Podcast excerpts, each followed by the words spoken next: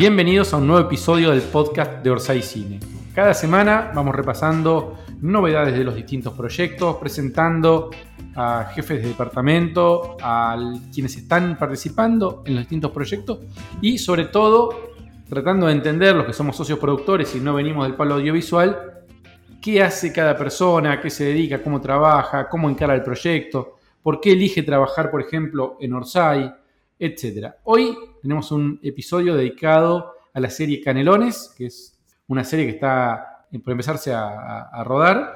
Y tengo acá a mi lado, en un formato medio extraño, porque siempre estamos a distancia, pero yo tengo acá a mi lado a Chiri Basiles, el director de la serie. ¿Cómo estás? Hola, Gabriel, ¿cómo estás? Bien, Qué lindo verte cara a cara. Un podcast real. Un podcast real. Bien. Y tenemos del otro lado de la pantalla a Gustavo Pomeranek. ¿Cómo estás, Gustavo? ¿Cómo están? Qué lindo que se vean ustedes personalmente. Yo, lo veo, yo los veo por la pantalla. pero creo que estamos cerca, incluso, porque vos estás por colegiales. Yo estoy en Chacarita, Chacalermo, que le dicen ahora. Bueno, nosotros estamos muy cerca, en Serrano y Córdoba. Igual vamos a tener, no va a faltar oportunidad porque nos vamos a ver seguramente de cerca y en vivo bastante seguido. Sí, sí, sí, sí. Vamos, vamos a llegar a odiarnos en algún momento, seguramente. Bueno, vamos a contarle a los socios productores el trabajo de Gustavo. Gustavo hace dos tareas en la serie, corregime Gustavo, eh, si meto la pata. Yo de audiovisual no entiendo nada. Este es mi segundo proyecto, participé en otro con Orsay, entonces voy eh, aprendiendo en cada uno y voy contando a los socios productores que están como yo, eh, aprendiendo las tareas, las responsabilidades, las áreas, cómo se forman, etc. Gustavo hace primero la música de la película. Es el encargado de la música de la película. ¿Esto es así? De la serie. Sí, sí, de la serie. De la, serie. Bien. Sí. Eh, sí, es tanto la música como el diseño de sonido, digamos. Que, la verdad es que está buenísimo poder hacer ambas cosas en, el proyecto porque siempre digo que hay, hay fronteras que son un poquito difusas, ¿no? Eh, hoy en día en cualquier proyecto audiovisual, ¿qué cosa le pertenece al mundo del sonido exclusivamente? O de la sonorización y qué es música también. Este, entonces, al, ser difusas las, las, fronteras de eso, está buenísimo poder resolver todo en un mismo lugar. Sobre todo al, momento que los directores vengan acá y ahorren tiempo y en, una, en, un, en un mismo lugar poder resolver y hablar de ambas cosas que, digamos, lo que se haga con una va a afectar a la otra, ¿no? ¿Cómo es el trabajo de pensar la música primero, que es lo, que más conocemos, los, que estamos afuera de por ahí de la industria? La música es la música que escuchamos. ¿Cómo se elige o cómo se trabaja la elección de una música para una serie? Bueno, mira, la verdad que depende mucho de cada proyecto, depende mucho de los directores. Hay veces que la música ya está pensada desde el guion. Lo mismo pasa con el sonido, ¿no? Hay, hay veces que se piensan decisiones sonoras que están tan, tan pesadas en el guion y hay otras cosas que se van probando y descubriendo contra la imagen. En general, por ejemplo, eh, si, en, si, en, una serie o en una película hay músicas que interpretan los personajes, o sea que nosotros vemos que interpretan los personajes, esa música tiene que ser compuesta con anticipación. A mí en general el trabajo más intenso que me gusta hacer es contra la imagen, pero bueno, siempre se puede empezar desde el guion, se puede empezar a probar algunas cosas, probar algunos climas, eh, algunos leitmotiv, algunas ideas. La historia me, refuerza mucho la idea de que lo mejor es trabajar directamente contra, contra la imagen. Pero está buenísimo hacer un trabajo previo. En general eso sirve para encontrar algunos caminos, pero la mayor parte de las veces después no es utilizado. ¿Ya se juntaron con Chiri a charlar sobre la música? Sí, sí, nos juntamos, nos conocimos, yo fui al estudio de Gustavo hace un par de semanas, eh, así que sí, nos conocimos, nos vimos personalmente y tuvimos eh, en ese primer encuentro ya algunas charlas de por dónde íbamos a posiblemente encarar. Yo le, conté un poco del tono de la serie, de cómo lo, lo estábamos manejando y bueno, charlamos sobre cómo podríamos llegar a encararlo, pero una charla muy incipiente todavía, ¿no? Y no sé, recién ahora le mandamos los guiones a Gustavo, no, no sé si los pudo, si los pudiste leer, si los pudiste arrancar.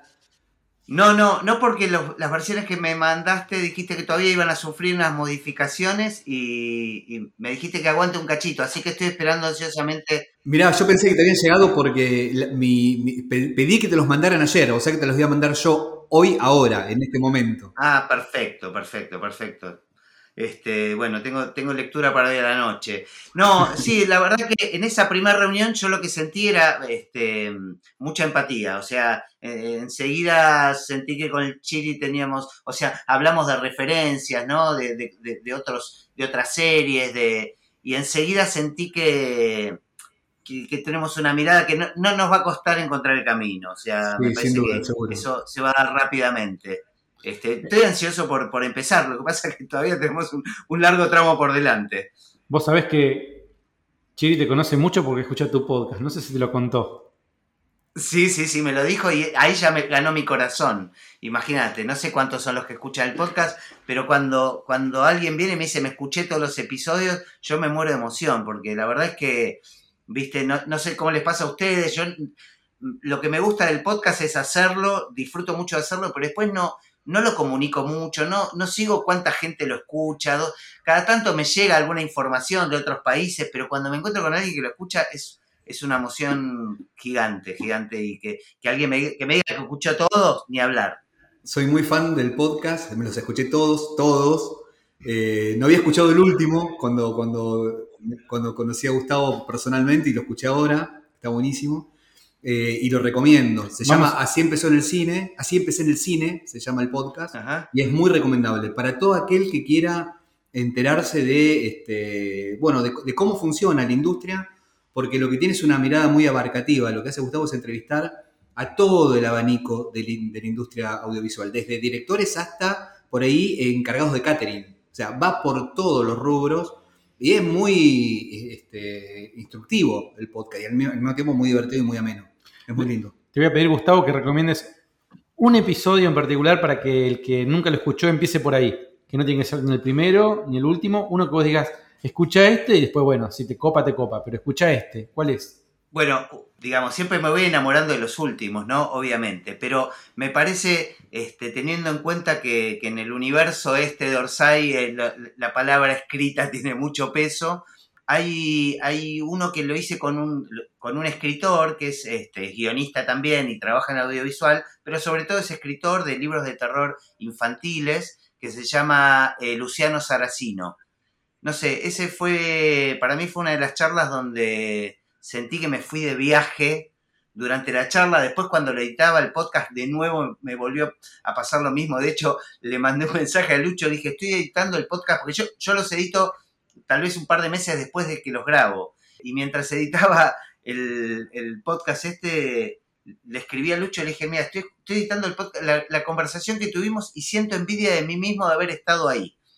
Eh, así que fue, ese es un, me parece un buen, un, buen entre para el podcast. Pero hay de todo, porque hay, es como dice el Chiri, hay a directores, hay a gente de catering, editores, hay charlas que son más técnicas, hay charlas que son este, más artísticas, hay eh, otras más creativas, otras, hay de, distribuidores, hay de todo. Este, me parece que para entender el mundo audiovisual, y vos que mencionaste que al principio que no entendés mucho todavía, que estás aprendiendo, es un, muy buen entre.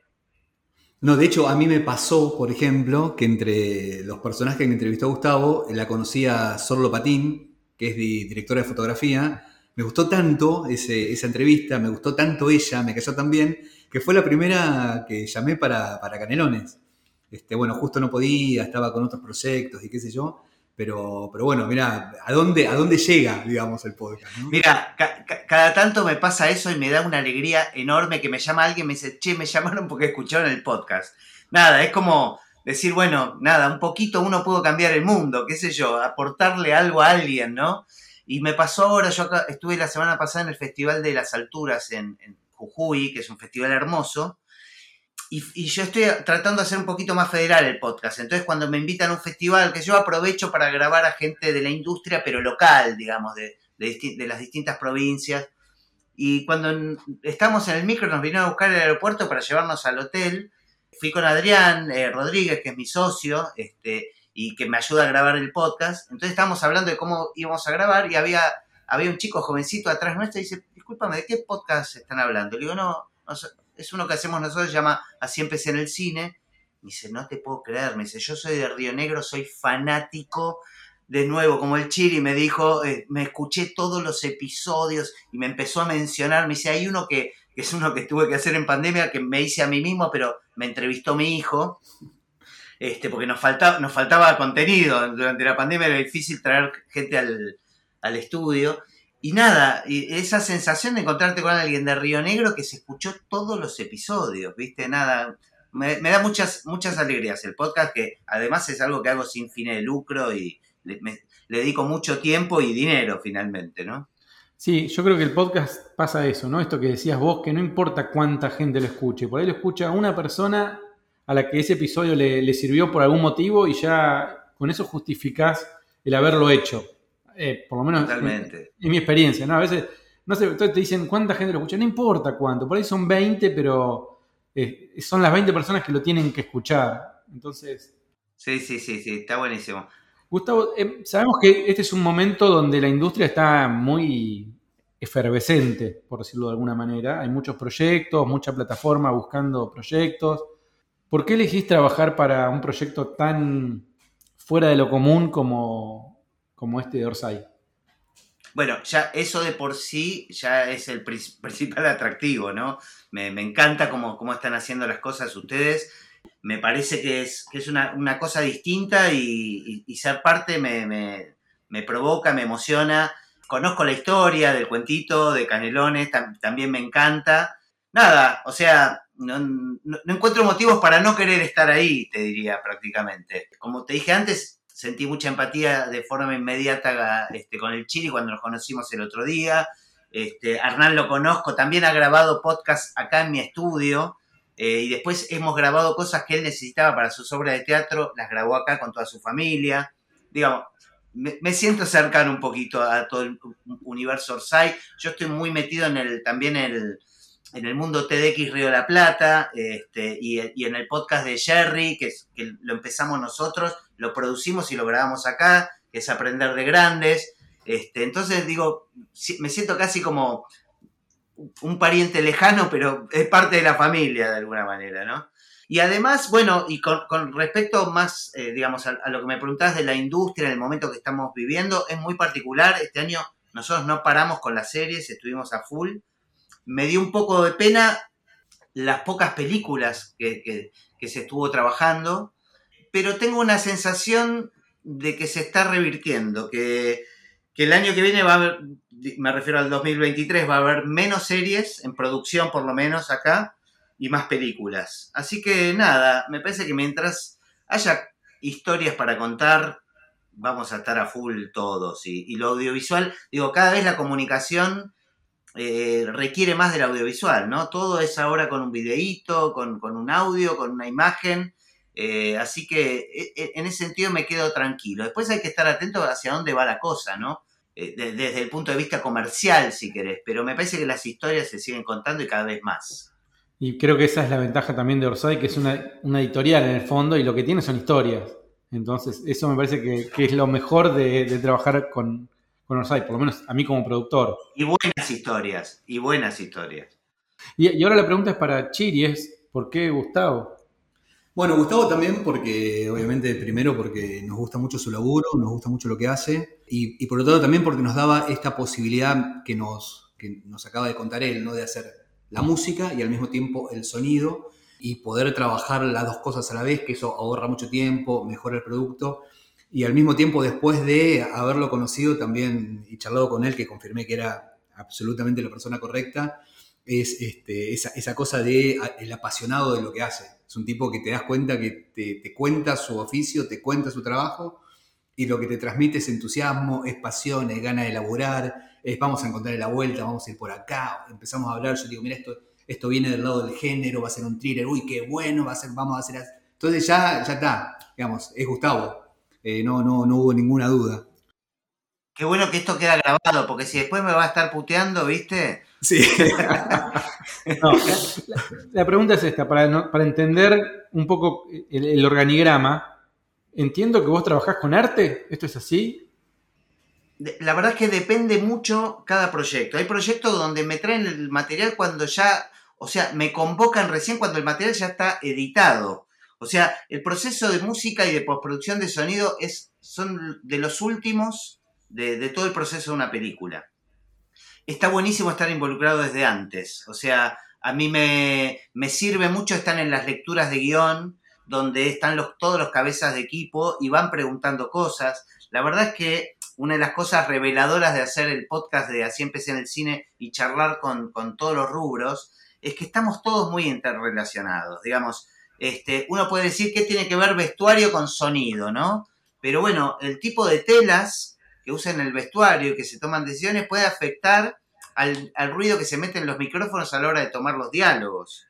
Este, con, la parte de arte también parecería estar un poco separado, pero digamos, hay sensaciones que pueden transmitir los colores o, ideas de, una dirección de arte en general que son fundamentales a la hora de componer música también, ¿no? Entonces me parece que está buenísimo, eh, insisto, no todos los proyectos sucede así, a veces me traen un proyecto semi-terminado, este, que solo le falta el, diseño de sonido y la música, pero cuando podemos involucrarnos desde el principio, me parece que eso este, ayuda un montón y colabora a que, a que sea más, más ancho, digamos, el trabajo de todos, ¿no? Eh, y me parece que eso, eso está buenísimo. Hablar con los actores, hablar con dirección de arte, con todos. Perfecto. ¿Y qué es el diseño de sonido? Es una buena pregunta. Este, digamos, eh, en las capas, eh, digamos, en una, en una serie o una película hay muchísimas capas sonoras. nosotros el trabajo en general lo dividimos en, en algunos rubros que podríamos decir, lo principal siempre son los diálogos, ¿no? Los diálogos es lo principal que se tiene que escuchar bien en una película. Además de los diálogos están los ambientes, digamos. Ustedes están en una oficina que tiene un sonido ambiente propio, yo estoy en la mía que tiene un sonido ambiente propio, pero si estamos en la calle hay un sonido ambiente. Todo eso tiene que estar porque si no está, hay algo que no está funcionando, que no tiene verdad. Muchas veces se, se agrega después eh, esos sonidos ambientes, porque supongamos que estamos, eh, eh, digamos, filmando una escena que es en una playa de una isla desierta. Obviamente no, nadie va a ir a una isla desierta a filmar, entonces se hace en una playa donde hay chicos jugando tal vez atrás de la cámara, hay un avión que pasa, entonces todo ese sonido ambiente va a haber que recrearlo después porque el sonido directo de ese lugar no, no sirve para, para narrar. Después están también lo que se llama el foley, que son todos los sonidos que ocurren este, con las acciones de los personajes. Por ejemplo, este, cuando un personaje levanta una copa o hay un brindis y chocan las copas o apoya algo sobre una mesa. Y el diseño sonoro tiene que ver con cómo mezclamos después todos esos sonidos. ¿Qué importancia le damos a la hora de narrar? Porque si yo tengo un elemento que es fundamental, como un arma escondida, y de repente se escucha el sonido de ese arma escondida, eh, eso puede afectar a la narración, digamos, lo que el espectador está percibiendo. Uy, se escuchó el arma, la va a escuchar el otro que no tiene que... Digo, todo eso, todas esas decisiones que se toman junto con, dirección, es lo que se va construyendo como el, el diseño de sonido. Está perfecta la explicación y te voy a hacer una pregunta, a ver si puedes ayudarme. ¿Qué película o serie recomendarías a los socios productores como referencia de que tiene un buen diseño de sonido? Fíjense esta. La serie de Fargo, por ejemplo. La serie de Fargo. Hay una, hay una escena que es espectacular, que está narrada absolutamente por el sonido. No, no voy a spoilear nada, nada fundamental para los que no la vieron, pero hay una escena donde un tipo entra a un edificio a matar gente lo que vemos nosotros es, lo vemos todo desde afuera del edificio. Vemos que el tipo entra y la cámara empieza a subir por las distintas ventanas de los distintos tipos del edificio y se va escuchando lo que va pasando en cada piso. ¿No? O sea, entonces en uno este, se, agarran las trompadas, en otro empiezan las ametralladoras, otra a los gritos, sentí... Pero bueno, lo único que ves es el frente del edificio, hasta que llega hasta la última ventana y termina con una pelea que solamente la escuchamos y de repente sale un tipo volando por la ventana. Digo, está todo construido este, con, con, eh, con, el sonido. Y si a nivel producción vos decís, bueno, acá no gastaron un mango, o sea, lo, hicieron todo este, con, con, dos centavos, exactamente, con la cabeza. Muy bueno. Es un buen ejemplo, por ejemplo. Excelente, excelente. Vos sabés que hay 5.000 socios productores que participaron financiando este proyecto y además son muy entusiastas. Entonces nos escribieron, por ejemplo, cuando les contamos que íbamos a grabar este podcast, dijeron, eh, yo tengo una canción para sugerir, que no la podemos poner porque esto por ahí los socios productores no lo saben. Exactamente, tienen derecho a autor. Si yo lo subo a Spotify, me pueden bajar el episodio porque pongo una canción. Bueno, ¿cómo pueden ayudar los socios productores a tu trabajo? ¿Pueden ayudar o no? Yo creo que sí, está buenísimo que tienen sugerencias de canciones, porque no porque las vayamos a usar necesariamente, pero me parece que usar la referencia como medio de comunicación para transmitir una idea está genial. Entonces, me encantaría escuchar eh, gente que conoce la historia o que leyó los guiones y que me dice, a mí me dispara esta canción, digamos. Me parece que eso es interesante, que eso enriquece. Hagamos una cosa, viste que en nuestra página eh, hacemos posteos con los distintos episodios del podcast. Vamos a, vamos a hacer que los socios productores puedan dejar abajo de este episodio sus sugerencias para que vos cada tanto entres y puedas verlo y bueno, y hablar con ellos. ¿Te parece bien? Pero después que no me vengan 5.000 tipos a reclamarme derecho a autor, te pido por favor. Y no, pero por ahí una parte de los, tus honorarios pueden llegar a reclamarlo. Tiraron tal idea. Son 5.000, ¿viste? Si tuvieran que pensar en un disco o una canción como referencia a la película de esta serie, ¿hay algo que tengan en la cabeza que, o un artista o un disco o una canción que ustedes digan? En, el guion hay, hay varias, hay música ya elegida o sugerida en realidad, porque son melodías o canciones que yo me imaginé, obviamente el equipo de guionistas, que nos imaginábamos que podían entrar en determinados momentos. Por ejemplo. Hay una canción de Spinetta que se llama Mi espíritu se fue, que es un momento muy este, particular del personaje de Daniel, de, la serie, pero que también es como un poco como dice Gustavo, es, está sugerido y está puesto a modo de referencia en el guion, pero después eso siempre hay que verlo sobre, sobre la imagen. Hay que ver realmente si lo que uno previamente se imagina que el clima de esa canción va con ese momento, cuando lo ves en, edición realmente funciona, realmente pega, por ahí hay una sugerencia mejor, viste, por ahí Gustavo me dice, no, acá vamos a componer algo y te, viste, es, está siempre a modo de referencia. Bueno, esa, esa es una canción. A mí me gusta mucho, o sea, está bueno cuando está muy justificado el uso de una canción preexistente, donde uno la puede relacionar con algo que le ocurre a los personajes, digamos pero me parece que está buenísimo cuando logramos una identidad propia, eh, eh, musical propia de la serie, ¿no? O de la película, qué sé yo. Cuando uno escucha un tema de la película Amélie, por ejemplo, enseguida sabe que es de Amélie. A mí me gusta lograr eso. Que no se identifique ni conmigo ni con, ni con otro, digo, sino con la película o con la serie. La, música de, ¿no? La de tiburón, ¿viste? Ese tipo de cosas. De todos modos, con, con lo que decía recién el Chiri, hay algo muy loco que sucede cuando juntás una imagen o una escena con, un, con una música. Porque no es la suma de las dos partes. Es, se, crea como una nueva... una tercera cosa. Sí. Exacto, y es, eso es re interesante. Y esto lo puede comprobar cualquiera que haya editado un video familiar o lo que sea y le puso música. Hay cosas que suceden ahí que vos decís, che, esto es genial, ¿viste? Cosas que están relacionadas a veces con el azar, ¿no? Con un corte de la música, con algo de la edición, de lo que sucedió. Y a, mí me parece que esa búsqueda es súper interesante. Por eso está bueno imaginar cosas que podrían, pero también probar cosas que tal vez no tienen nada que ver con lo, que uno imaginó y se encuentran cosas como muy, muy interesantes. ¿no? El error y el azar en el arte son fundamentales. Se ve mucho en las historias de Instagram, ¿viste? Que le puedes poner música y por ahí un video que uno pone un video medio, no está muy bueno, pero le pones una música y levanta y vos decís, pará, esto está, está bueno. Y además dan ganas de verlo. Si la canción está buena, dan ganas de verlo todo. O ah, mira que...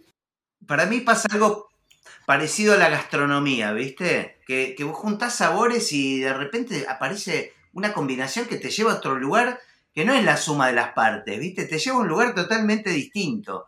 Este, para mí lo que ocurre entre la imagen y, la música y el sonido, eh, hay algo de eso, ¿no? Muy parecido a la gastronomía.